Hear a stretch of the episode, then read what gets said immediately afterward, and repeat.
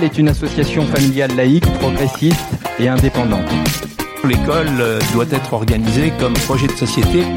J'ai moins peur des extrémistes religieux que des laïcs qui se taisent.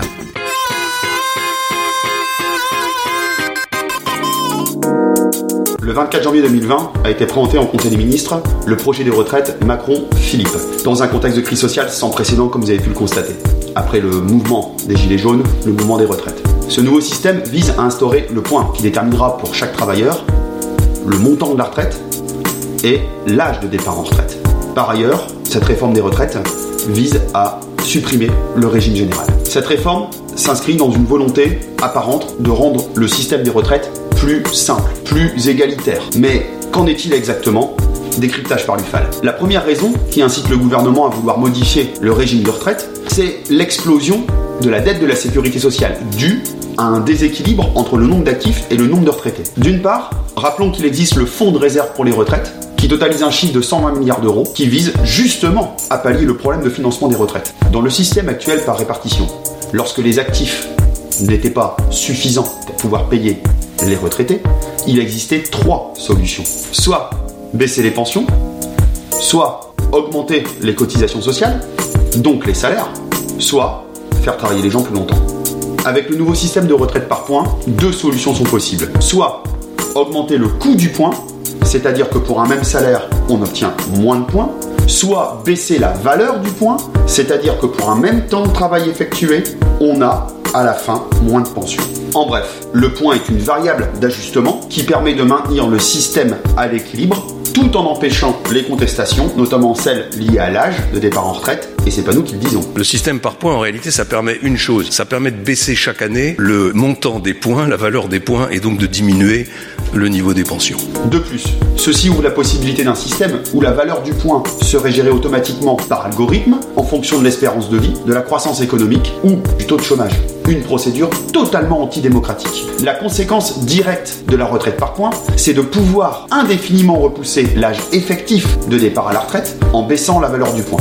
En effet, ce système de retraite par points rend la question de l'âge légal de départ à la retraite complètement dépassée. Par exemple, on peut très bien prendre sa retraite à 62 ans légalement, mais ne pas avoir la pension suffisante pour pouvoir effectivement le faire. De fait, la disparition de l'âge pivot dans le projet de réforme n'y changera strictement rien. Des travailleurs devront prendre leur retraite à un âge plus avancé que leur espérance de vie en bonne santé. L'autre conséquence directe de cette réforme des retraites, c'est l'invitation à souscrire à des complémentaires privés basés sur des fonds de pension qui dépendent des lois du marché avec tous les problèmes qu'on leur connaît. Nouveau changement avec la réforme, le calcul de la pension de retraite. Avant, elle était calculée soit sur les 25 meilleures années de salaire, soit sur les 6 derniers mois de traitement.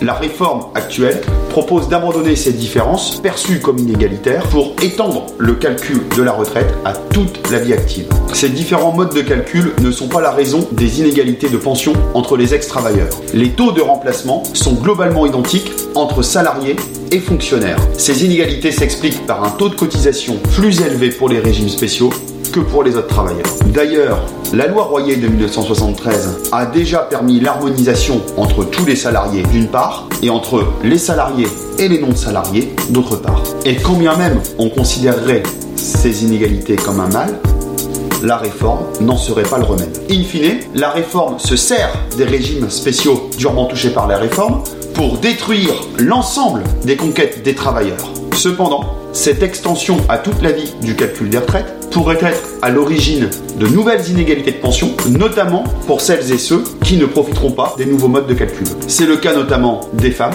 des personnes qui ont été éloignées de l'emploi pendant un certain temps et des travailleurs précaires. De plus, cela évacue le problème de l'accès à la cotisation des emplois précaires. Ils seront forcés à la sélection en contrepartie d'une retraite plus que modique. En clair, les travailleurs devront accepter n'importe quel emploi pour ne pas perdre leur point retraite. C'est donc une précarisation de l'ensemble des travailleurs. Pour conclure, la réforme Macron-Philippe sur les retraites ne cherche pas à rendre le système plus viable, il l'est déjà. Elle vise plutôt à empêcher la mobilisation, la protestation, satisfaire les fonds de pension et réaliser une économie précarisée. Un autre projet aurait été d'y consacrer davantage de richesses grâce aux gains de productivité et non de détruire la solidarité laïque universelle sur des fondements néolibéraux Notre République laïque et sociale, basée sur l'humanisme universaliste, a engendré le meilleur système de retraite au monde. Quel gâchis que certains veuillent le supprimer pour de basses raisons idéologiques.